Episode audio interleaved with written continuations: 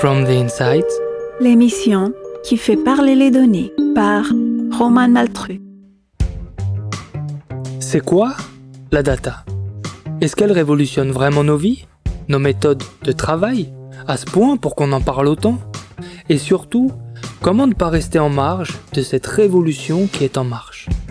Fenêtre ouverte sur les coulisses des métiers qui façonnent l'avenir, From the Insight écoute celles et ceux qui ont fait de la donnée leur quotidien, retracer leur parcours, raconter leur expérience en data science, mais aussi en intelligence artificielle ou encore en machine learning, en deep learning, en système expert, en business intelligence, en reporting financier ou extra-financier, en blockchain, en mesure, en KPI, en base de données, parfois open source, en industrie 4.0, en stratégie data-driven, en réalité augmentée, bref. Tout ça pour démystifier la data et ses métiers et rappeler que comme toutes les compétences, elles s'acquièrent. Pensez à prendre des notes, ça pourrait vous servir. Bonne écoute.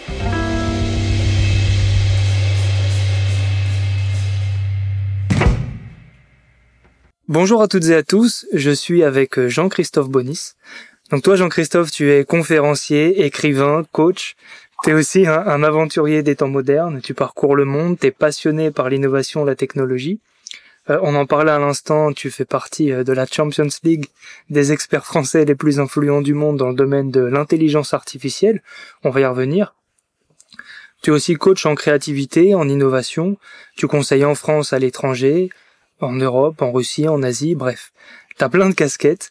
Euh, J'en ai déjà dit peut-être beaucoup. Est-ce que tu veux bien te présenter pour commencer? Alors, mon nom est Jean-Christophe Benis. Je suis enchanté d'être avec toi. Merci pour cette invitation. Ça a été vraiment, c'est charmant de discuter avec toi et je suis ravi d'être d'être en face de toi pour répondre à ces questions et avoir un peu de un peu de temps tous les deux. Euh, alors, comment me présenter? Euh, J'ai j'ai trois carrières, euh, deux derrière moi malheureusement déjà. Une première en tant que ce que l'on appelle VC, donc euh, dans les fonds d'investissement qui investissent dans les startups pendant à peu près huit ans où j'ai appris, euh, j'ai été, euh, j'ai passé tous les caps euh, junior jusqu'à devenir associé. J'ai été assez écœuré des méthodes à l'époque. Hein, C'était dans les années, j'ai démarré dans les années 2000 et j'ai décidé de tout arrêter après après huit ans de travail pour faire un tour du monde. C'était un petit peu la, ce qu'on appelle la crise des 30 ans. J'ai essayé de me retrouver. J'ai fait un tour du monde qui devait faire six mois. J'ai fait deux ans et demi. Deux ans et demi de tour du monde. Deux ans et demi de tour du monde, euh, en essayant de répondre à, à plusieurs questions. Déjà, euh, voir un petit peu l'innovation à travers la planète, comment les gens l'abordaient, mmh. ce que c'était au niveau du terrain, dans des pays très très différents, dans des continents très différents. Je suis rentré en, en, ayant une conviction, premièrement, que le bonheur était euh, à géométrie variable avec une définition très différente en fonction des gens. Il n'y avait pas de définition du bonheur. C'était l'une des l'un des objets de, de, de, mon voyage. Et la deuxième, c'est que j'étais plus, j'étais extrêmement passionné par les startups, extrêmement passionné par cette cette mécanique de l'innovation, de mais pas tellement pour la technologie par par par elle-même, mais vraiment pour le lien entre la technologie qui répond à des besoins du quotidien. Mhm. Et donc, j'ai créé à cette époque-là, il y a maintenant un petit peu plus de dix ans, un startup studio euh, dédié sur deux technologies, robotique et intelligence artificielle. Euh, avec quelques associés, on a on a développé ça. On a d'abord développé nos propres projets. Après, on a eu pas mal de grands groupes euh, qui sont venus nous voir pour nous dire on a, on a telle idée, c'est très compliqué en interne de, de développer ça, euh, nos procédures, on est un peu lourd. Est-ce que vous pouvez le faire pour nous Et on a commencé à bâtir des spin-offs pour des grands groupes, pour des pour des entreprises. Euh, de la, de la page blanche, euh, de manière à pouvoir le lancer. J'ai fait ça pendant dix ans. Euh, on avait après, à la fin de les dernières années de cette, cette aventure, euh, un pied à, à Singapour, mhm. euh, un pied à Rio de Janeiro et après un pied en France, sachant que je suis énormément aussi, on en a parlé un petit peu avant, euh, dans les pays de l'Est, notamment en Russie, en, en, Biélorussie, en Ukraine et ainsi de suite. Et donc j'ai passé énormément de temps à voyager, ce qui a commencé à devenir assez fatigant parce que j'avais des équipes un peu partout. Et ma femme a demandé à, à, ce qu'on réduise le rythme. J'ai ressenti aussi le besoin physiquement de réduire le rythme. Mhm. Euh, pas mal de choses se sont passées. Tu sais, quand on monte des entreprises, euh, il y a des entreprises qui s'effondrent, euh, il y a beaucoup de tensions parfois avec des salariés, avec des administrations et autres. J'ai donc décidé de démarrer une troisième partie de vie, où là, je suis maintenant depuis maintenant deux ans, début 2000. Ah bon, la crise a, a, a changé un petit peu les choses, mais depuis 2000, sur une position d'un fonds d'investissement d'un nouveau type qui est basé sur principalement ce qu'on appelle le mentoring. Et avec des associés, on suit, on fait grandir des startups. On n'est plus du tout dans l'opérationnel, donc c'est très différent de ce que je faisais avant. Euh, on investit, on, syndicat, on, est syndicat d'investissement, donc on est investisseur leader sur euh, sur une multitude de business angels et autres pour faire passer les entreprises, principalement de ce qu'on appelle le MVP, hein, donc un premier un premier produit précide. Mhm. A, de la série A, série B. Et j'ai principalement des positions de mentor, euh, de conseiller pour des euh, de board advisor comme on appelle euh, sur des startups en Afrique, en Europe de l'Est, euh, en, en Amérique latine, en Asie. Et ça marche très très bien et on avance euh, de manière très très bien là-dessus. Voilà. Et je fais ça depuis deux ans avec une véritable accélération depuis le début de l'année. Là, on sent que les choses se reprennent et donc il y a pas mal de choses, ce qui va me permettre de revoyager. Je, je recommence un petit peu et de revoyager beaucoup plus. C'est quand même la base et le fil rouge de ma vie professionnelle. Le voyage. Bon, je, je, je précise quand même qu'au moment où on enregistre, on est en sortie de la crise du Covid et qu'on va pouvoir commencer à revoyager bientôt. Euh, Jean-Christophe, tu as résumé 20 euh, ans de ta vie là en, en, deux minutes. Je te propose qu'on parte vraiment du début. Où, où est-ce que où est-ce que tu as grandi? Alors, je suis lillois à la base. Je suis né à Lille. Euh, mes parents, euh, les premières années étaient, étaient ma mère à Lille pour dans la semaine parce qu'elle était professeure. D'accord. Prof de quoi? professeur de technique de communication. D'abord professeur de français, puis après de technique de communication en école d'ingénieur. Mhm père était euh, euh, ce qu'on appelle les classes vertes.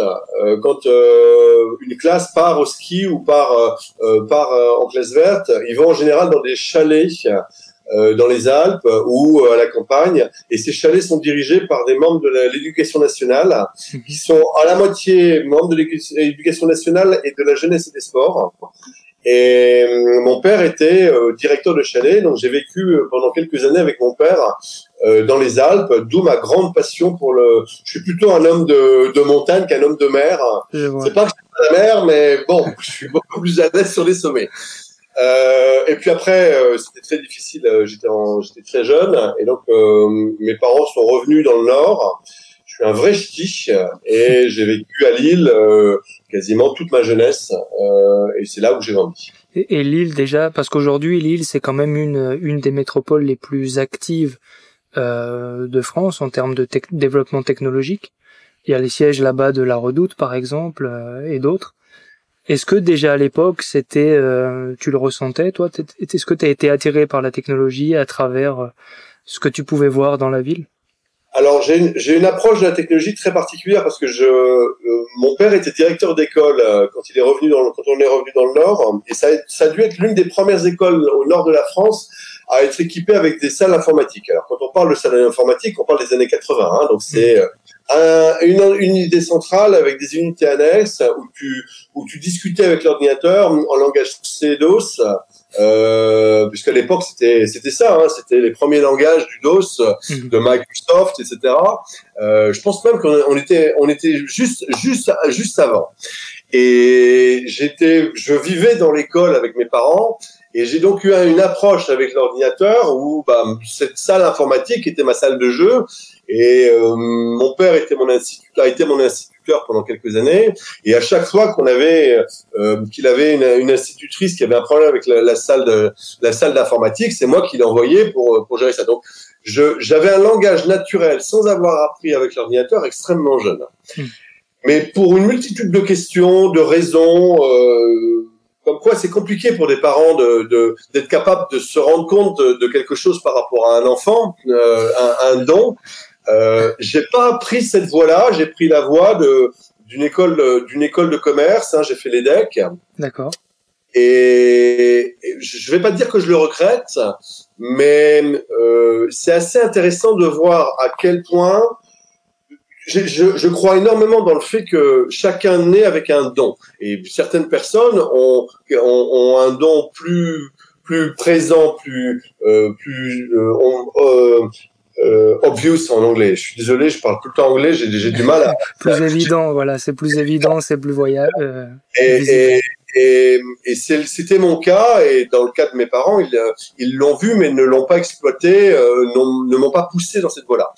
Et lorsque j'ai terminé euh, les decks, j'ai eu l'opportunité de pouvoir rentrer euh, d'abord euh, pendant une année ou deux sur les marchés financiers en tant que junior analyste sur tout ce qui était valeur tech. Donc c'était les dot-com de l'époque 80, 98, 99 en tant que jeune étudiant, etc. Ah, donc tu étais quand même matheux déjà à l'époque.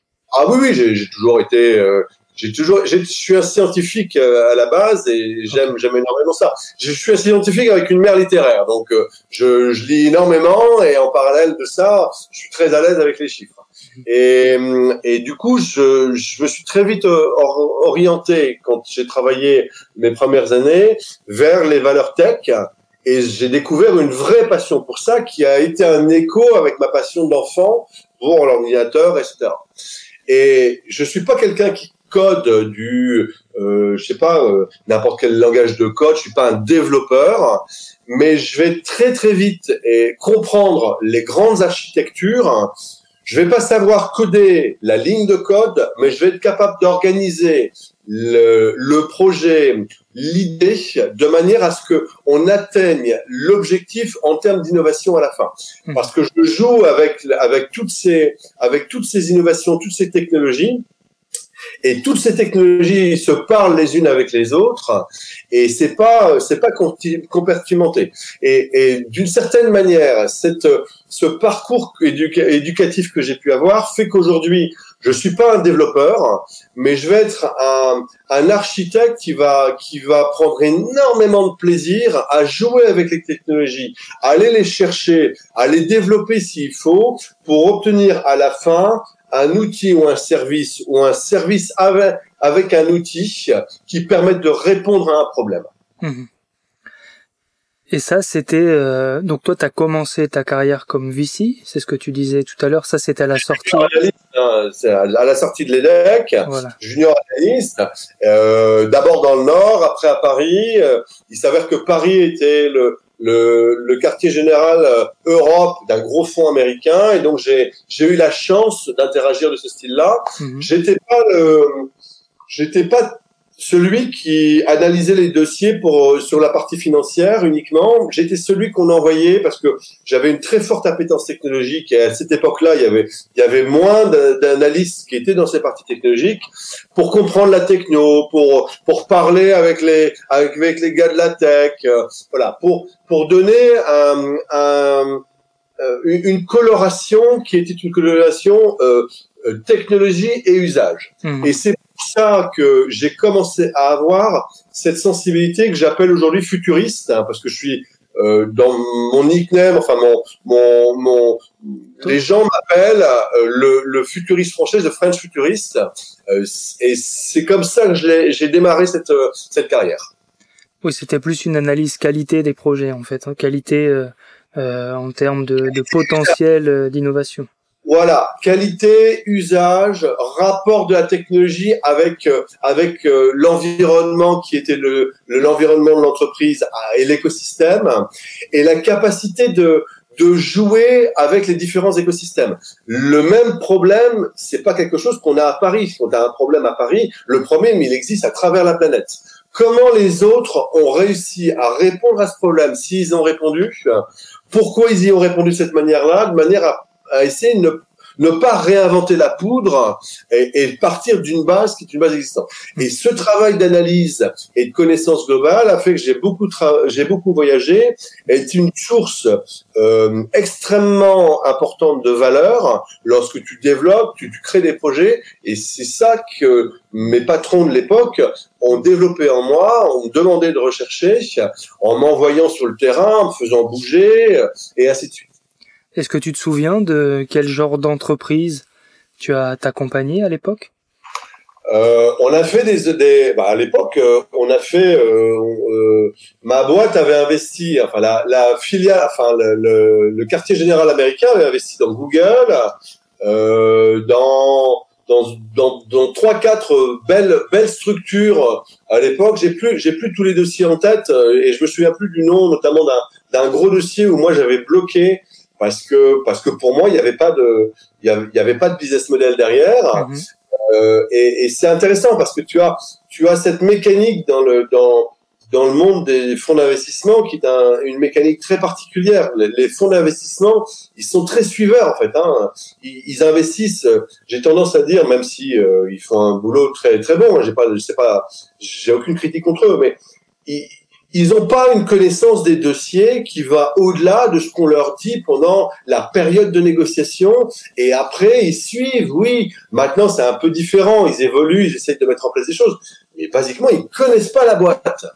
Euh, et c'est l'une des raisons aussi pour lesquelles maintenant, ce que je suis en train de créer euh, et de développer avec mes associés, euh, c'est quelque chose où, basiquement, j'essaye de donner ce que moi, quand j'étais entrepreneur, j'ai toujours euh, voulu qu'on me donne. Et, et c'est pas que de l'argent, c'est ce qu'on appelle de la smart money. Mhm. Et tu, tu, tu disais tout à l'heure que après huit ans de VC, enfin déjà je suis d'accord avec toi effectivement quand tu vas voir un fonds et que tu reçois que de l'argent, en réalité tu crames l'oseille et il y a de grandes chances que ta boîte coule parce que t'as pas forcément les compétences ou le recul nécessaire donc on y reviendra, mais le mentoring, c'est aussi un aspect euh, fondamental. Mais tu disais tout à l'heure qu'après huit ans de VC, t'es parti parce que t'étais écœuré. Pour autant, quand je quand j'entends ce que tu me dis, ça avait l'air génial comme taf. Je, j'ai beaucoup appris. J'ai beaucoup appris sur euh, euh, toutes les techniques financières. comment jouer avec des obligations convertibles, comment écrire un, un term sheet, comment jouer dans une négociation, tous ces éléments-là, je les ai appris sur le terrain avec des mecs qui étaient des requins euh, et qui n'hésitaient pas euh, à, à prendre avec potentiellement une, le, une conséquence derrière euh, euh, qui sera néfaste pour l'entreprise. C'était de la finance pure. Mmh cette partie finance pure, j'ai appris, et la finance, c'est comme le droit. Tu as besoin de ça, et si tu le maîtrises, tu es capable d'évoluer dans la société actuelle en faisant des affaires, en, en, en faisant les choses. Après, tu as une notion derrière qui est une notion éthique. Tu sais, quand tu, quand tu sors d'une école de commerce, quand tu es gamin, euh, t'as pas de notion liée à, euh, sauf quelques personnes, mais euh, à, à pourquoi je fais ça? Qu'est-ce que je veux faire? C'est quoi, c'est quoi ma valeur, mon utilité? Hmm. tu, Et d'autant plus dans le système français, qui est un système où on, on est, on est euh, dans de l'élitocratie. Euh, euh, T'as as cinq écoles en France dont sortent toutes les élites. On a beau dire, on a beau, rien n'est fait depuis des années et des années. Hein. À Paris, t'as trois, as trois collèges et trois lycées. Hein. Hmm. Euh, donc l'enjeu, l'enjeu derrière, il, est simple. Quand tu sors de cette mécanique-là, que tu as fait une école de commerce, tu as fait une prépa, tu te, la prépa, tu n'as fait qu'une seule chose, c'est tu été une bête à concours pour avoir la meilleure concours. C'est pas un, but dans la vie. Une fois que tu es dans l'école de commerce, tu t'en branles pas une parce que tu en as tellement bavé en prépa que tu suis, tu sais que tu es dans le dans le moule du système et du sérail et si t'es pas si tu fais pas trop de conneries, bah tu vas sortir de là et tu vas pas sortir de là avec uniquement des connaissances parce que les connaissances des écoles de commerce sont plus ou moins bonnes en fonction des écoles de commerce. Tu vas sortir avec un réseau et une marque. T'as fait HEC, t'as fait Polytechnique, t'as fait l'ENA. Bon, mmh. aujourd'hui c'est vrai, mais mais tu vois et et tu sors de là, bah basiquement tu sais rien t'es es censé avoir une mécanique, mais tu sais pas grand chose. Et, et moi, j'ai sorti, je suis sorti, je, je, travaillais en parallèle parce que les decks, j'ai fait ça en formation continue. Donc j'ai fait, j'ai pas fait, j'ai pas fait les, les, les decks, la formation royale euh, classique. Je travaillais basiquement euh, dans la journée et, et, le soir et le week-end, j'avais, j'avais euh, mes cours en formation continue. Donc c'est ce qu'on appelle les, les formations exécutives. Et à côté, tu, à côté, tu bossais déjà? À côté, je bossais déjà en tant que junior euh, euh dans des fonds d'investissement et, ainsi, et enfin dans un fonds d'investissement et ainsi de suite. Et junior, junior, hein, j'ai démarré euh, euh, vraiment, je, je, je nettoyais les, les, les, chiottes, comme on dit dans l'armée, avec. Ah et, et, et, en fait, tu, tu as à partir d'un moment euh, le, le, le début des questionnements pourquoi je fais ce job? Est-ce que c'est en lien éthique avec ce que je avec ce que je Et j'ai eu une énorme crise de la de la trentaine après des années à travailler avec avec avec ces gens. Euh, j'ai énormément appris. J'ai commencé à aimer mon métier euh, lié à l'innovation. J'ai j'ai commencé à apprendre les techniques autour de autour de ça. Mais j'ai été j'ai eu un mur face à la notion d'éthique et à l'inutilité d'une certaine manière de ma position. Tu crées pas de valeur, tu en voles. Mhm. Et ça, c'est c'est quelque chose qui m'a énormément gêné. C'est pour ça que j'ai arrêté euh, pour me retrouver. En même temps, je vivais à Paris, puis Paris était est, est, une ville que tu aimes ou que tu détestes. En général, tu commences à l'aimer, tu la détestes très rapidement. Et, et, et Paris euh, euh, m'a émerveillé et, et j'ai ressenti le besoin de quitter Paris euh, parce que c'est l'une des rares villes euh, à travers la planète qui te, qui te pompe ton énergie vers le bas, qui te donne pas de l'énergie. À New York, tu, tu crées de l'énergie, hein, tu te sens, tu Superman. À Paris, euh, à force d'aller à la poste, de te battre avec les avec les uns et les autres et de, et de subir le, le quotidien, c'est bien, hein, tu viens à Paris. Mm-hmm. Il y a un moment, tu, tu ne tu ne tu, tu ne tu ne prends plus de plaisir à ton quotidien. Et c'est là où j'ai où j'ai décidé de de, de mettre un, un, gros break à ma à ma carrière, de manière à me retrouver moi et à trouver des des, des liens qui, qui me qui me correspondent, qui j'étais. Mmh. C'est marrant que tu parles de ça parce qu'on entend beaucoup parler de recherche de sens dans le travail euh, en ce moment, aujourd'hui, après le, après le Covid, etc. Euh, toi, finalement, cette réflexion, tu l'as eue il y, a, il y a très longtemps déjà. J'ai eu, oui, mais, mais tu sais, je, je pense que euh, cette réflexion, elle est vraie pour tout le monde. Après, tu as deux catégories de personnes. Tu as, ceux qui sont dans, dans le sérail. Hein, tu rentres dans un panel de vie, tu, tu fais une école de commerce, tu rencontres ta compagne ou ton compagnon. En général, à un moment ou un autre, bah, tu prends un appart, tu as un enfant, ton standard de vie et tes coûts, ils augmentent de plus en plus. Mhm. Et, et, et, tu es obligé de continuer dans ce sérail-là pour maintenir tes coûts de vie et ton niveau de vie. Euh, le, le, la décision que j'ai prise m'a fait sortir du sérail, a fait, a fait exploser cette nécessité de, de courir après le travail pour être capable de suivre un niveau de vie et, et ne pas avoir l'impression d'être déclassé socialement. Et, et c'est là aussi où j'ai eu en plus des, euh, euh, une augmentation de mon amour pour l'international et, le, et, les voyages. Je voyageais avant, mais après, ça a été, c'était plus du tout la même chose. Mhm. Et, et je suis sorti de ça. Et dès le moment où tu sors de ça, tu deviens ce qu'on appelle un entrepreneur.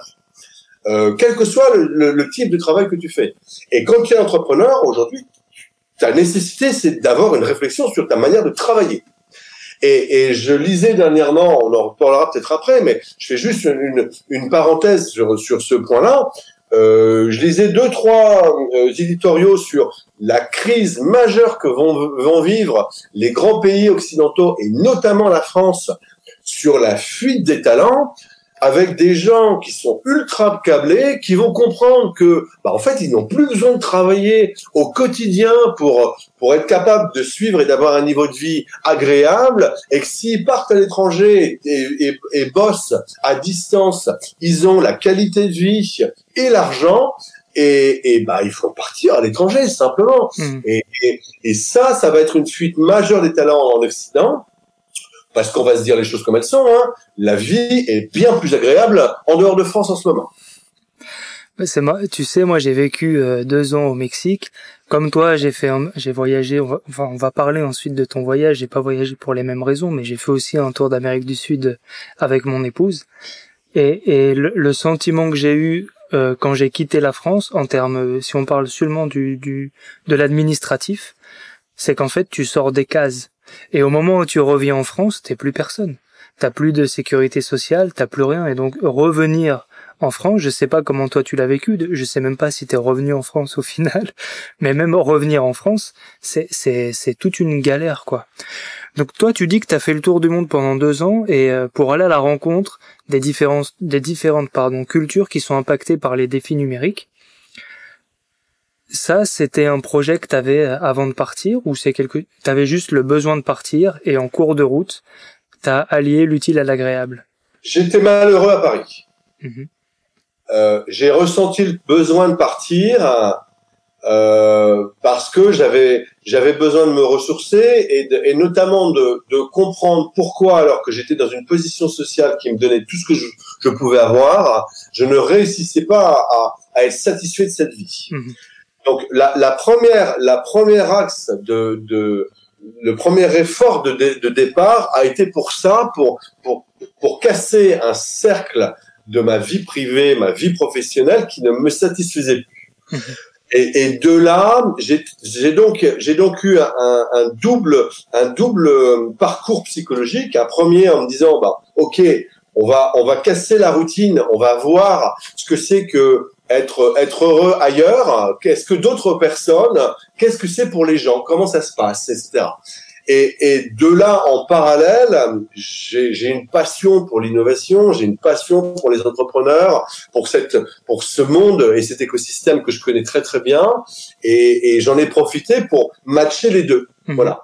Euh, j'ai d'abord démarré par l'Europe de l'Est parce que bah, c'est mes passions. Hein. Je, je, suis, je suis amoureux de l'Est depuis depuis euh, bah, depuis que j'y suis allé en fait. Euh, il faut des choses aussi simples que ça. Mhm. Et, et, du coup, euh, j'ai commencé par là. J'ai passé énormément de temps en Russie, dans toutes les ex-républiques soviétiques.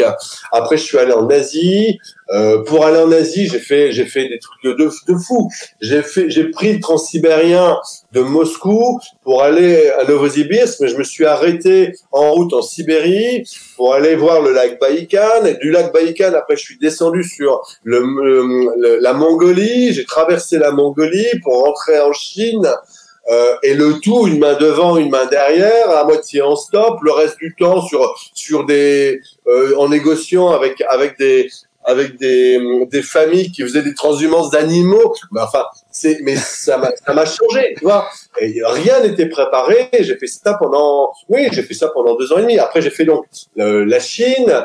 Euh, donc, quand tu prends, quand tu, quand tu traverses la Mongolie, tu arrives euh, sur le désert de, sur le désert de Gobi. Fin du désert de Gobi, t'as, t'as la, t'as la traversée sur la, sur la Chine. Donc, t'as la Mongolie intérieure chinoise, le Sichuan, le fameux, le fameux Chengdu, hmm. le Yunnan en dessous, le sud de Yunnan, du Yunnan, c'est le nord de la Birmanie et du et du Laos. Et ben voilà, tu te retrouves en Asie du Sud-Est. Tu vas quand même pas rentrer alors que tu es en Asie du Sud-Est. Faut pas déconner. tu fais le Laos. Le Laos, il y a le Cambodge à côté. Oh, j'ai quand même compte pour aller au Vietnam, au Thaïlande.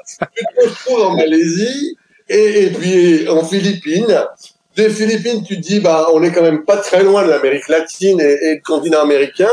Tu fais un, petit stop sur le continent américain et ça fait deux ans et demi. c'est comme, ça que six mois de voyage qui étaient prévus, ça dure euh, deux ans et demi. Voilà, deux ans et demi. À cette époque-là, j'avais pas fait l'Afrique. J'ai fait vraiment ce, ce, trajet Europe de l'Est, Asie du Sud-Est, Asie, Amérique latine.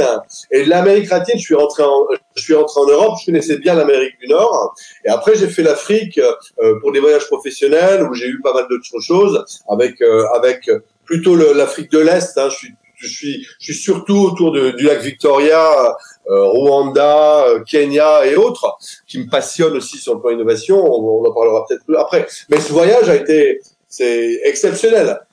Oui, ça change une vie, effectivement, de voyager comme ça. Tu, tu peux pas rester le même homme après. Et, et pendant le voyage, tu, tu, tu, tu cherchais à comprendre euh, l'impact du numérique sur la vie des gens. Comment est-ce que tu faisais en cours de route? Euh, simplement, tu me poses à un endroit dans un bar, euh, t'as as 10 gens qui viennent me parler au bout d'une heure. Et, et, et je, bah, j'ai posé des questions. Euh, Euh, typiquement, au Kenya, ils ont des applications euh, qui permettent de payer absolument tout, hein, M-Pesa, etc. Euh, bah, ah, j'ai pas ça. Ah, explique-moi. Ah, et, et, les fermiers le font. Tu connais quelqu'un? Euh, Fais-moi rencontrer. Ah, c'est cool. Est-ce que je peux rester chez vous ce soir Et surfing de la même manière. Ou un petit point. J'ai ma tante. J'ai mon j'ai mon sac de couchage. Il y a pas de souci. Tu restes trois jours. c'est comme ça que ça, ça fonctionne. Tu vois. Mm exemple, j'étais en Géorgie parce que je suis passé par la Géorgie. En Géorgie, je voyageais en, en, en stop. Et quand je suis passé par la Géorgie en, en, en arrivant par la Russie, donc le mont Kazbek, et après tu, tu, tu passes en Géorgie, et il y a un jeune, euh, un jeune boulanger qui faisait sa tournée qui m'a pris en stop. Il parlait pas un mot d'anglais. Euh, il avait son pain, ses pains traditionnels géorgiens. Il a appelé sa fille, qui est, je sais pas, qui devait avoir 10 ans, qui, a, qui apprenait l'anglais, et on a communiqué par l'intermédiaire de sa fille. Il était à la fin de sa tournée, il m'a dit, écoute, tu viens avec moi. Donc je me suis retrouvé avec, euh, dans, dans leur maison, euh, parler avec la fille qui pour communiquer avec la femme, le frère, etc. Du coup, ils ils n'ont pas voulu me laisser partir. Du coup, j'ai dormi chez eux. Euh, il m'a réveillé à 3 heures du matin pour m'apprendre à faire le pain. J'ai fait la tournée avec lui et il m'a redéposé exactement au même endroit où il m'avait pris en faisant du stop.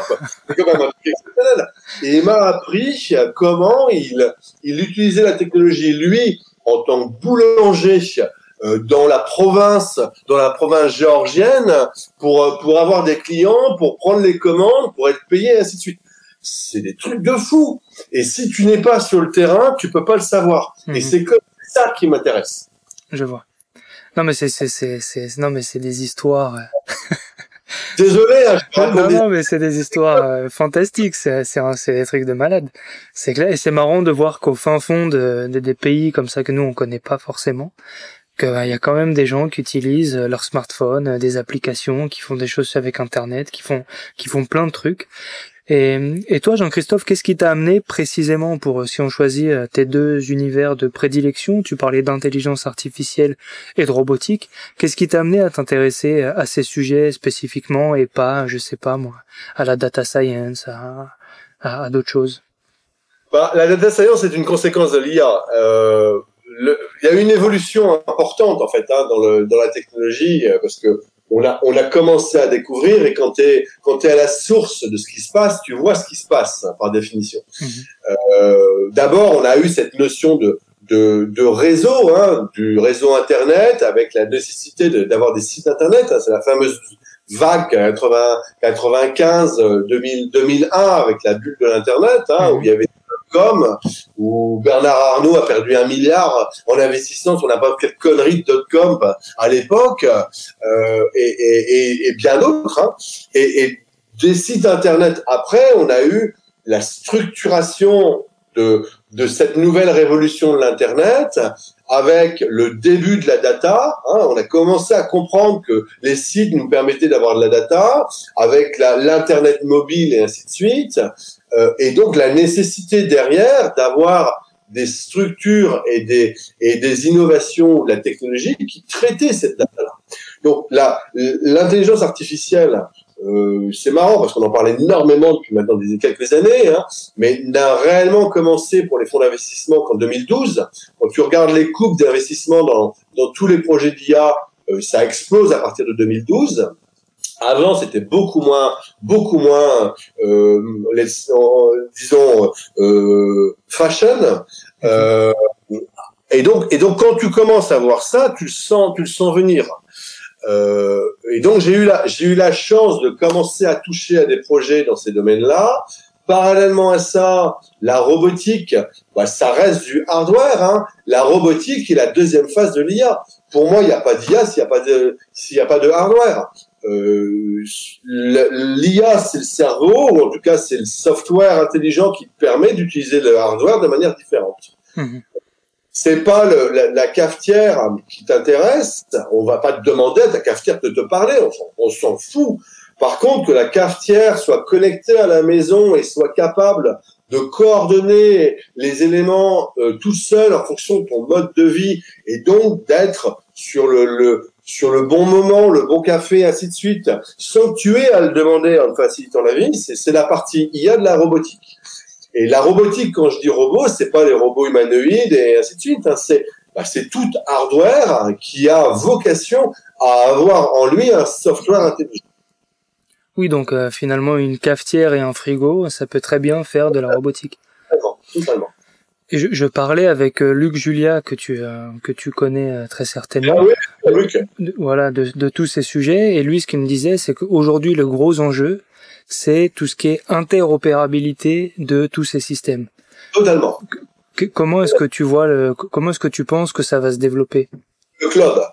Aujourd'hui, quand tu prends ton téléphone, ils ont tous des, des plugs différents. Le hardware, euh, l'un avec l'autre, tu dois te balader avec un sac de câbles et ainsi de suite. Mhm. Par contre, ils sont tous connectés d'une manière ou d'une autre au ce qu'on appelle au, euh, au, cloud, au web, mhm. euh, espèce de nuage digital que les gens ne comprennent pas, dans lequel ils mettent tout n'importe quoi. Et dans le cloud, bah, ça reste des 1 et des 0. Et ces 1 et des 0, ils peuvent être interconnectés de manière simple, non pas avec une marque ou une autre, mais n'importe quoi peut se parler. Et Luc le, décrit très très bien dans son dernier bouquin. Hein. Si tu as discuté avec lui de son dernier bouquin, il explique réellement bien dans son dernier bouquin qu'est-ce que pourrait être le futur avec l'interconnectivité. Oui, il y a euh, tout un chapitre là-dessus, c'est vrai, où en fait il te raconte euh, que tu voilà, tu sors du travail, euh, ton café t'attend, enfin tu te réveilles le matin, ton café t'attend, il te met ta radio préférée, quand tu arrives du travail, la lumière s'allume, etc. Il y a plein de choses comme ça, effectivement. Exact.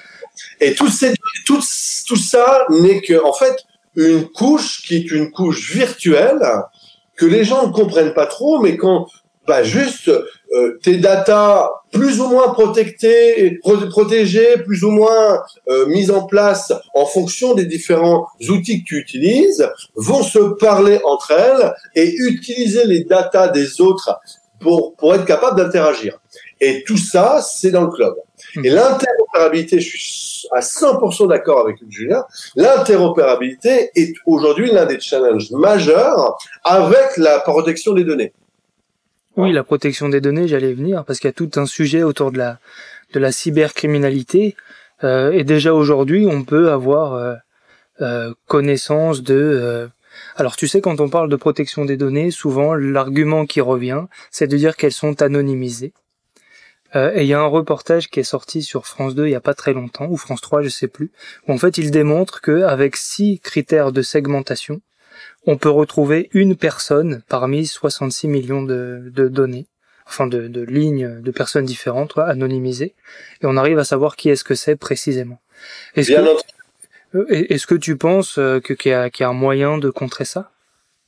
Oui, enfin, après, toutes les données n'ont pas la même problème, la même priorité, la même, le même degré d'intensité. Hein. Mmh. Ce qui de santé, par exemple, euh, on voit bien aujourd'hui, j'ai écrit, j'ai écrit une, tribune pour Madines euh, euh, il y a exactement un an où j'ai démoli l'application euh, Stop Covid que je, n'ai pas, je n'ai pas l'intention d'avoir hmm. parce que c'est une aberration aujourd'hui. Les gens sont tous comme des fous parce qu'ils ont retrouvé un peu de liberté et etc. Mais aujourd'hui, la logique qui est derrière est une logique où euh, sur de la donnée de santé, on fait n'importe quoi. Euh, savoir si tu utilises ta voiture, euh, si euh, ton, je sais pas, tes lampes à l'intérieur ou tel type de musique n'a pas le même niveau, il faut, il faut être capable de classifier la, les données et de donner la possibilité à chacun d'ouvrir ses données ou pas en fonction du type de données. C'est, c'est une évidence il y a des données qui doivent être qui doivent être accessibles. L'anonymisation des données, euh, un bon professionnel est capable aujourd'hui de d'avoir euh, de, de, de de relier, de, de relier les dots et d'être capable de remonter à la personne. Mm Il faut faire en sorte que ce soit impossible pour les données de santé, que sur d'autres schémas, ce soit moins problématique. Il faut être intraitable avec les entreprises privées comme les banques, les assurances, qui, de manière à ce qu'elles ne puissent pas utiliser les données de manière de, en, en, en combiné. Aujourd'hui, en Europe, on est bien protégé, enfin bien protégé. On est protégé, ce qui n'est pas le cas aux États-Unis. Les banques et les assurances euh, croisent leurs données euh, et euh, si tu as telle problématique de santé, tu trouveras pas une assurance, tu seras pas capable de d'avoir un, un emprunt et ainsi de qui devrait être totalement interdit, bien entendu. Ça devrait être interdit, pourtant ça existe aux États-Unis, c'est encore pire en Chine. Et en France, tu sais qu'il y a le, il y a le, alors je sais plus le nom exact, je crois que c'est Health Data Hub, un truc comme ça, où en fait tu as les données de santé qui sont euh, ouvertes et accessibles à tous ceux qui ont des euh, projets de recherche, entre guillemets, ou tous ceux qui ont des projets pour le bien public. J'entends bien, mais Data Hub, encore une fois, c'est une, énorme connerie du gouvernement euh, sur un élément. Euh, je on va pas parler politique, mais juste des choses de base. On a aujourd'hui Data Hub qui a été donné sur appel d'offres à Microsoft Azure de manière à être capable d'héberger les données. Ils se sont rendus compte que Microsoft était américain. Oh, oups, on le savait pas avant enfin, c'est, c'est, et il y, a quand même un problème quelque part. Il y a, y a, des gens qui ne fonctionnent pas, qui connectent pas les dots. Hmm. Et donc, oui, il y a un problème majeur aujourd'hui. Health Data Hub est un beau projet. Il y a l'équivalent européen qui s'appelle Gaia X, qui est un très beau projet aussi européen de protection de la donnée et de partage de la donnée.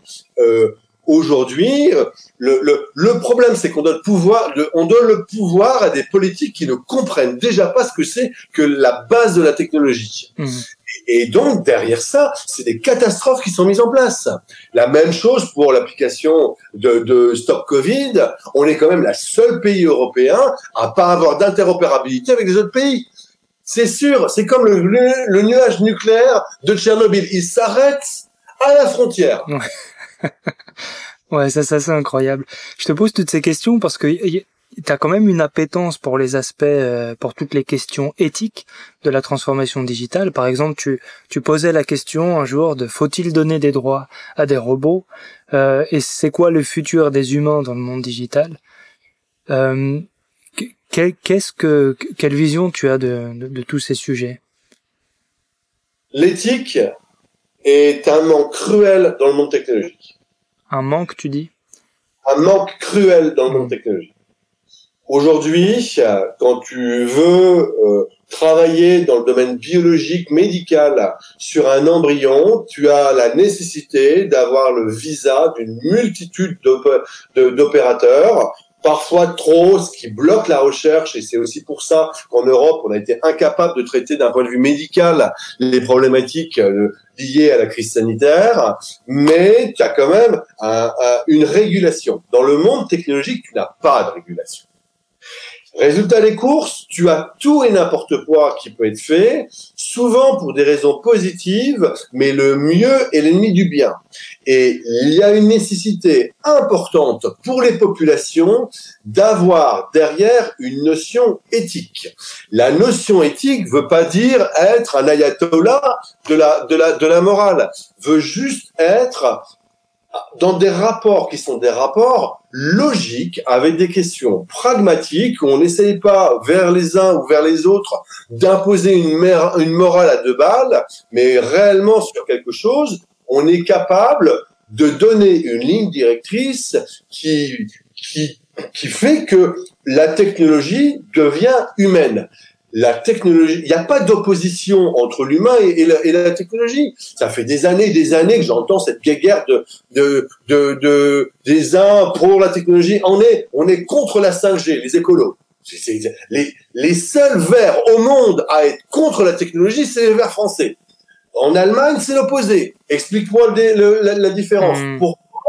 Parce que derrière, il n'y a pas, il y a, une guerre entre l'humain et la technologie, alors qu'il faudrait absolument avoir le contraire, c'est-à-dire l'humain et la technologie pour être capable de répondre aux challenges de notre de notre euh, civilisation. Ça a toujours été le cas, Romain. Toujours, de tout temps, on a utilisé l'innovation, la technologie pour être capable de répondre à des challenges. On n'a pas une mutation génétique en nous, et pourtant, on a été capable d'utiliser des pots de bête pour suivre vos froids. Ben, c'est la même chose aujourd'hui. Et pour être capable de faire cette combinaison homme-machine, il faut de l'éthique. Il faut être capable d'avoir confiance. Et l'éthique, c'est pas c'est pas un mot vain. Et l'éthique est nécessaire dans le monde technologique. Et c'est pour ça que je pose des questions. Je fais partie de celui dans le débat français, notamment, et beaucoup plus dans le débat mondial, parce que je suis rarement, rarement, beaucoup plus rarement en France que dans le débat mondial, à poser les questions qui dérangent. Euh, typiquement sur les robots, comme tu me disais, bah oui, c'est logique on a des personnes âgées qui, ont été dans des mouroirs, impossibilité de rencontrer les uns et les autres, qui attendent d'avoir un coup de téléphone de leurs proches pour avoir un contact humain. On va leur donner des machines qui vont être capables d'interagir avec elles, qui vont être capables d'avoir une conversation, de leur redonner de l'autonomie. Ces machines sont ce qu'on appelle des robots. C'est le terme aujourd'hui, la terminologie. Ces machines ne sont pas intelligentes. Hein. Julia le dit très bien, beaucoup le dit. Elles sont euh, adaptatives. Elles sont capables de s'adapter à nos nécessités, à nos quotidiens. à partir du moment où tu vas avoir ces machines dans le quotidien des personnes âgées, il va y avoir un lien affectif. Nous sommes des humains eh bien, il est logique de se poser des questions en disant on donne des droits à des chatons, on donne des droits à des bébés chiens. J'adore les chatons et les bébés chiens, hein, j'ai rien contre ça, et je suis le premier à être pour la protection des animaux. Je suis engagé euh, depuis longtemps sur ces sujets-là. Mais il est logique en parallèle de, réfléchir à potentiellement donner des droits, donc des devoirs à des machines pour être capable de réguler. Mmh c'est juste du pragmatisme. Non, mais c'est vrai que sur les sujets euh, de l'éthique et de la robotique, il y a, beaucoup de choses à dire. Euh, on pourrait en parler des heures, mais, mais si tu le permets, j'aimerais bien qu'on parle maintenant de de ton activité depuis deux ans. Donc toi, tu es, euh, animes une activité de, de mentoring pour les startups, puisqu'on se disait tout à l'heure qu'effectivement donner de l'argent à des startups c'est pas suffisant. Il y a aussi euh, tous ces aspects de conseils, comment se développer, etc. Est-ce que ces sujets de l'éthique, t'en parles avec elle? Alors, euh, je vais, je vais, je vais surfer sur l'éthique. avant, je, je, vais, je vais répondre à ta question euh, en, en, précisant peut-être ce que je fais, ce que je fais aujourd'hui mhm. et le pourquoi, si tu veux bien. je t'en prie. Euh, lorsque j'ai été entrepreneur, il m'a manqué deux choses majeures euh, sur lesquelles j'ai couru tout le temps euh, pour essayer de, les avoir. La première, c'est l'argent. Mhm.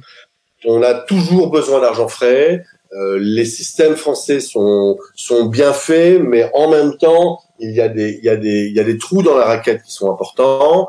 Euh, j'ai par exemple sur une de mes startups, on a on a levé en fonds BPI, euh, euh l'équivalent innovation, fonds de subvention innovation, etc.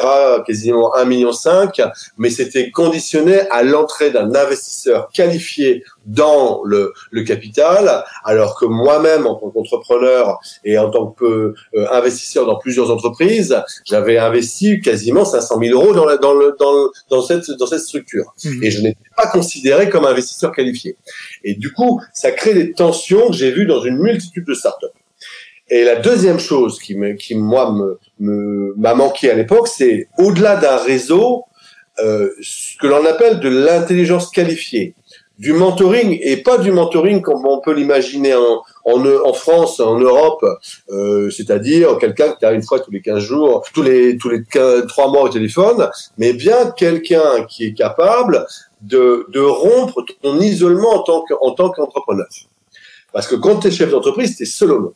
Euh, tu peux pas parler à tes actionnaires ou tu as, une multitude de sujets sur lesquels c'est compliqué. Les salariés restent des salariés et il y a quand même une guerre française entre les, les patrons et les, et les salariés. Même si t'es cool et machin truc, il y a toujours il y a toujours un problème.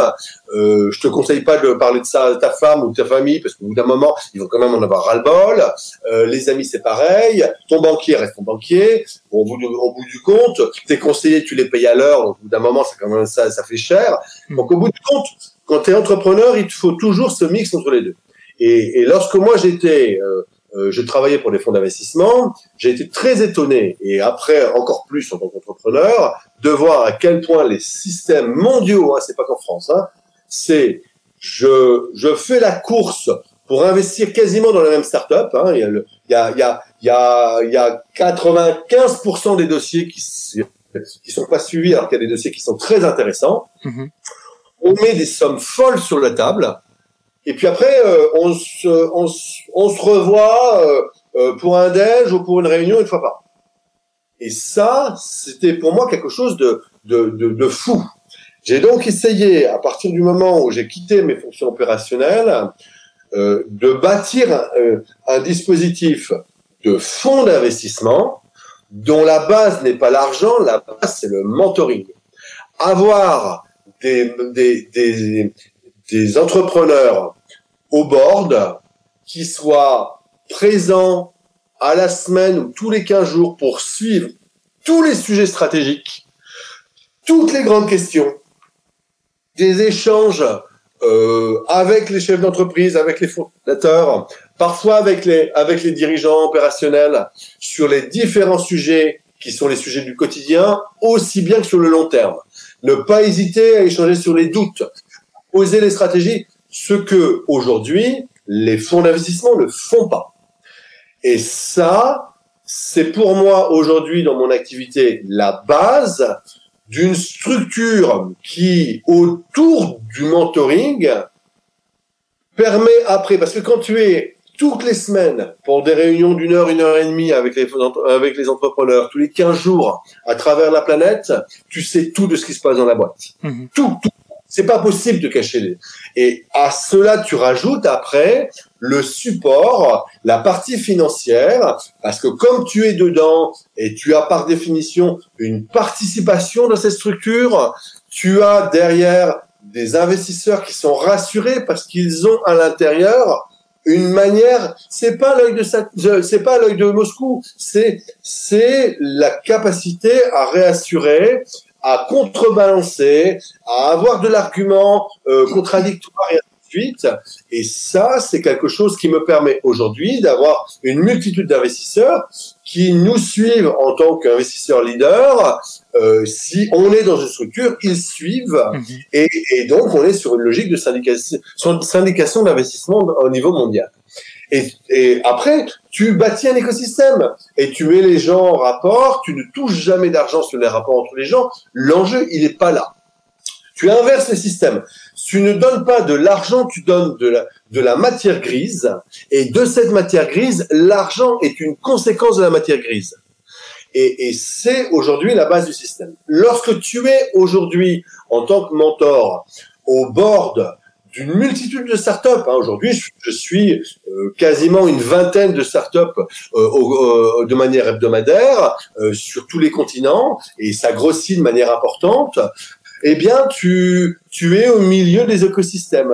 Tu parles au fonds d'investissement, tu parles aux, multitudes de conseils et tu parles aux entrepreneurs. Et en étant dans cette, dans cette structure et dans cette position, tu as par définition non pas à pouvoir, parce que j'appelle pas ça pouvoir, la décision à la fin, c'est le chef d'entreprise qui le prend, mais tu as la capacité de colorer avec une notion d'éthique, je ne suis pas un ayatollah de l'éthique, mais tu as juste une notion de pragmatisme où tu intègres des valeurs qui sont les tiennes et ces valeurs-là, en général, après des mois et des mois de discussion, euh, d'interaction, de, de, de, suivi des crises et ainsi de suite avec les chefs d'entreprise, eh ben, elles sont en général des valeurs partagées.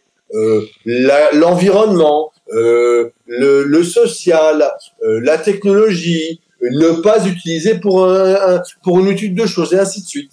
Donc tu colores les, les, projets.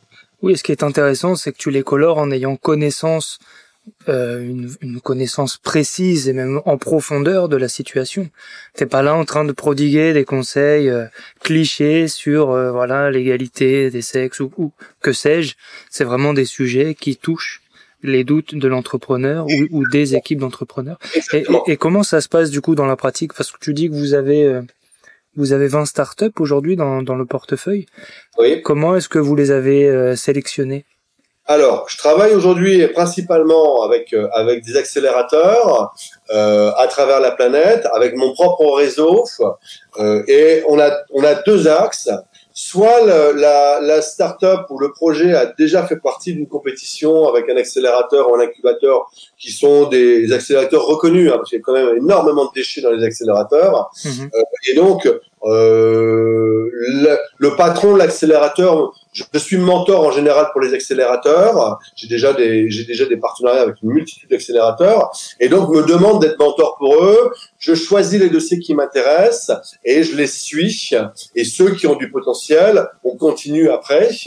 Et on organise en parallèle des compétitions. Euh, j'ai des, je, tu, you know, tu sais, l'équivalent de ce qu'on appelle, il vaut mieux être euh, bonne au royaume des, au royaume des aveugles. Mhm. Je suis énormément dans des pays comme euh, la Russie, euh, l'Azerbaïdjan, euh, la Serbie, le, tout ce qui est pays de l'Est, Prague, Pologne.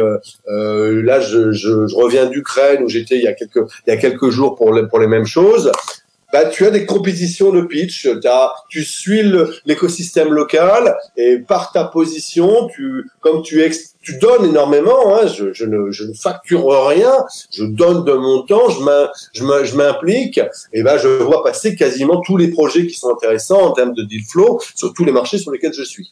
Et, et, et donc, je sélectionne dans les, dans les compétitions de pitch et ainsi de suite. Et puis après, tu as le troisième axe, hein, qui reste le meilleur au monde, hein, le bouche à oreille. Mhm. tu, tu, es bon, on t'appelle. Ouais, c'est la base. C'est la base. C'est la base. Et, et, tu parlais du coup de, dont vous êtes dans des pays, tu parlais de l'Afrique, de l'Amérique du Sud. Pour, alors je connais pas l'Afrique, j'y suis jamais allé, mais l'Amérique du Sud je connais bien. Et notamment j'ai voyagé, euh, on va, prenons la Bolivie. C'est un pays qui est extrêmement enclavé, extrêmement pauvre. Il y a peu d'infrastructures, encore moins numériques. Euh, je me demande comment est-ce que vous faites pour euh, faire émerger des entreprises technologiques dans ces pays qui finalement euh, souffrent d'un manque d'infrastructures alors, il y a, il y a quelque chose qui est extrêmement important dans ces pays-là. Elles ont quelques universités avec des, des jeunes brillants. Mmh. Et, et, dans ces pays, je target les universités. C'est-à-dire, je, je repère, je sais toujours quels sont les laboratoires qui sont les plus pertinents dans leur spécialité. Euh, en général, en Bolivie euh, et en Amérique latine, c'est souvent mathématiques appliquées, euh, donc tout ce qui touche à l'intelligence artificielle de près ou de loin. Et je vais voir les patrons de laboratoire en leur disant, euh, voilà, trouvez vos meilleurs étudiants euh, envoyez-les-moi. J'ai des entreprises qui sont prêtes à y aller. S'ils ont des projets, on va les suivre et on les met en, en, en, rapport. On leur finance leur vie de manière à ce que on, on target le talent et non pas le projet. Hmm. Et les talents vont faire des projets de, de, les projets de demain. Et donc on essaye euh, énormément. J'ai fait ça dans mes précédentes boîtes de, de, de valoriser l'humain. Et pour valoriser l'humain, eh bien, il y a les, il y a les hubs, hein, et les hubs, c'est les hubs technologiques des grandes universités, des écoles, euh, et on, on, on, suit les jeunes, on les suit pendant des années et des années, on les finance euh, quand il faut, on, s'ils ont des projets, on les, on, on, les accompagne et on aide ces structures-là et ces personnes-là à avancer dans, les, dans, dans leur, dans leur domaine et dans leur projet. Tu aurais un exemple de un exemple de un ou plusieurs exemples de startups que tu affectionnes particulièrement? Euh, J'en ai quelques-uns, oui. J'ai euh, j'ai une startup aujourd'hui euh, que je suis en Afrique, au Kenya, euh, qui est en train de de faire un, un, un formidable projet autour de, de des RH. Donc c'est c'est à la base c'est un cabinet de recrutement hein, pour la technologie principalement et ils ont décidé d'aller plus loin que simplement la technologie, de donner la possibilité aux entreprises d'expliquer leur culture, d'expliquer leurs valeurs et de matcher des valeurs avec des projets et des, et des humains.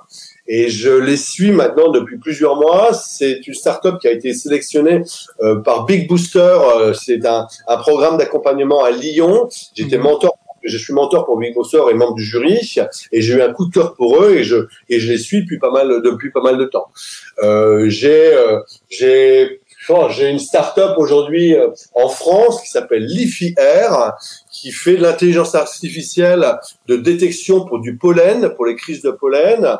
J'ai un vrai coup de cœur pour eux. C'est des, c'est des capteurs hein, qui sont capables, avec de l'intelligence artificielle euh, et, euh, et notamment du traitement de la lumière, de, de te donner en temps réel euh, les, les taux de pollen euh, dans, dans des zones actuellement euh, de quelques kilomètres autour, de, autour du capteur. Quand tu sais qu'aujourd'hui en France, tu as 70 capteurs à peu près sur tout le territoire pour savoir, pour savoir où on est sur le pollen et qu'il y a à peu près 17 millions d'allergiques en France, le marché est gigantesque. Ça permet derrière de faire des business models passionnants et ces deux entrepreneurs qui sont extrêmement professionnels et ainsi de suite. J'ai c'est tout, c'est mes bébés tout ça. J'ai un autre, un autre projet aujourd'hui euh, en cours avec la, la, Fondation Royale, la Royal Foundation sur la protection des animaux, des, animaux sauvages, euh, qui permet d'utiliser la technologie euh, pour voir si on, comment on peut protéger tous les animaux sauvages qui sont dont, on fait du trafic et comment faire émerger euh, des protections plus importantes pour pour euh, en transversal euh, avoir une solution technologique à ça et ainsi de suite. Non, c'est super intéressant, c'est c'est génial. Et là, vous en êtes au, donc au début du projet entre entre guillemets, ça fait deux ans. comment comment tu vois la suite? Est-ce que est-ce eh que ben, tu veux grandir? Aujourd'hui, on est opérationnel, ça y est, hein, mes associés et moi, on a lancé des structures. Mhm. euh, le fond est le fond est monté. Euh, maintenant, on, on, continue ce qu'on veut faire. On n'a pas de limite financière parce que par définition, on, est syndicat, donc euh, on peut, on peut, on peut opérer autant qu'on veut. Donc je, suis en train de bâtir des partenariats là en ce moment. Euh, je reviens d'Ukraine où j'essaye de, où j'ai des partenariats pour l'écosystème ukrainien où ils sont exceptionnels euh, sur les mathématiques appliquées. Je serai en Serbie cet été, pareil sur les mêmes problématiques. Euh, je, je contacte des accélérateurs. J'ai pas mal de, j'ai pas mal. On, est en train de développer aujourd'hui. Il y a une vraie demande il y a un vrai retour parce que parce que c'est c'est novateur. Hein, je crois je crois sérieusement que par rapport à à, à toute la à toute la scène financière mondiale classique, c'est extrêmement novateur en termes de en, en termes de support et, et, et d'utiliser le mentorat comme comme base de comme base de développement des entreprises. Donc on continue, euh, tout va bien pour le moment. Hein. Euh, je, je, je, vais avoir une, une série de compétitions de, de start-up euh, euh bientôt avec des nouveaux bébés. J'ai notamment eu une très très belle start-up là que je viens de, je viens de trouver en Serbie encore qui, qui fait de la, la, compétition qui fait du pari pour des pour du, des des e-sports donc des des, pour des, des joueurs euh, en e-sport en utilisant de la cryptologie euh, et du peer-to-peer euh, et, et, ce, qui, ce qui est absolument euh, qu'ils ont tout compris sur ce qui se sera demain c'est passionnant. C'est passionnant. J'ai pas une journée sans avoir je sais pas j'enchaîne 10 calls avec 10 projets différents. Ça va de la biotech à la protection animale en passant par le drone euh, jusqu'à à, du software intelligent et ainsi de suite. C'est c'est qu'est-ce que tu veux que qu'est-ce que tu veux de plus T'as l'air heureux, je confirme. Finalement, tu l'as finalement tu l'as trouvé le bonheur. Ça y est. en parlant de ça, j'ai une question un peu un peu particulière à te à te demander. Si tu pouvais passer l'après-midi avec euh, la personne de ton choix, qu'elle soit vivante ou décédée ou, ou connue, inconnue, tu choisirais qui? Euh, seulement une personne ou deux? Allez, deux, soyons fous. Euh, mon père et ma femme. D'accord, parce qu'ils se sont jamais vus? Et Mon père est mort et j'aimerais pouvoir euh, euh, faire rencontrer ma femme à mon père et lui expliquer ce qu'on fait aujourd'hui. Intéressant, donc ça reste quand même... Très identitaire. Très identitaire, ouais. Une, une, une belle chose. Ce serait, ce serait fantastique. Comment est-ce que tu continues à apprendre, toi, et à rester au courant de tout ce qui se fait, de technologie, euh, d'IA, etc. Comment tu fais?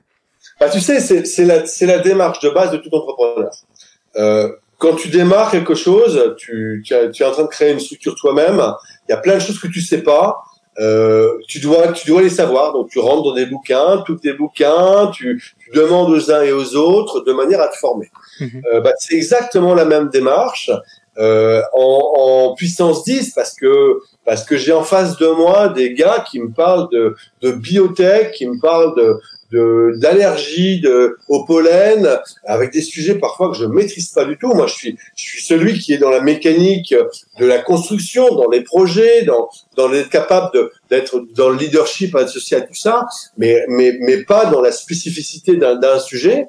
Et quand je ne sais pas, bah je j'apprends avec eux, je, je, me documente. Te donner un exemple. J'ai j'ai une jeune start-up à, à, Prague qui travaille dans les euh, dans tout un tout un logiciel en mode SaaS pour les bars, les restaurants, de manière à être capable de, de faire le le, le tout le système aussi bien pour la salle que pour la cuisine et ainsi de suite. Et ils ont un problème qui est le problème de la gestion de, du stock de, de, de tout ce qui est food. Donc euh, les euh, aussi bien le poisson que les euh, que la viande, les fruits et les légumes.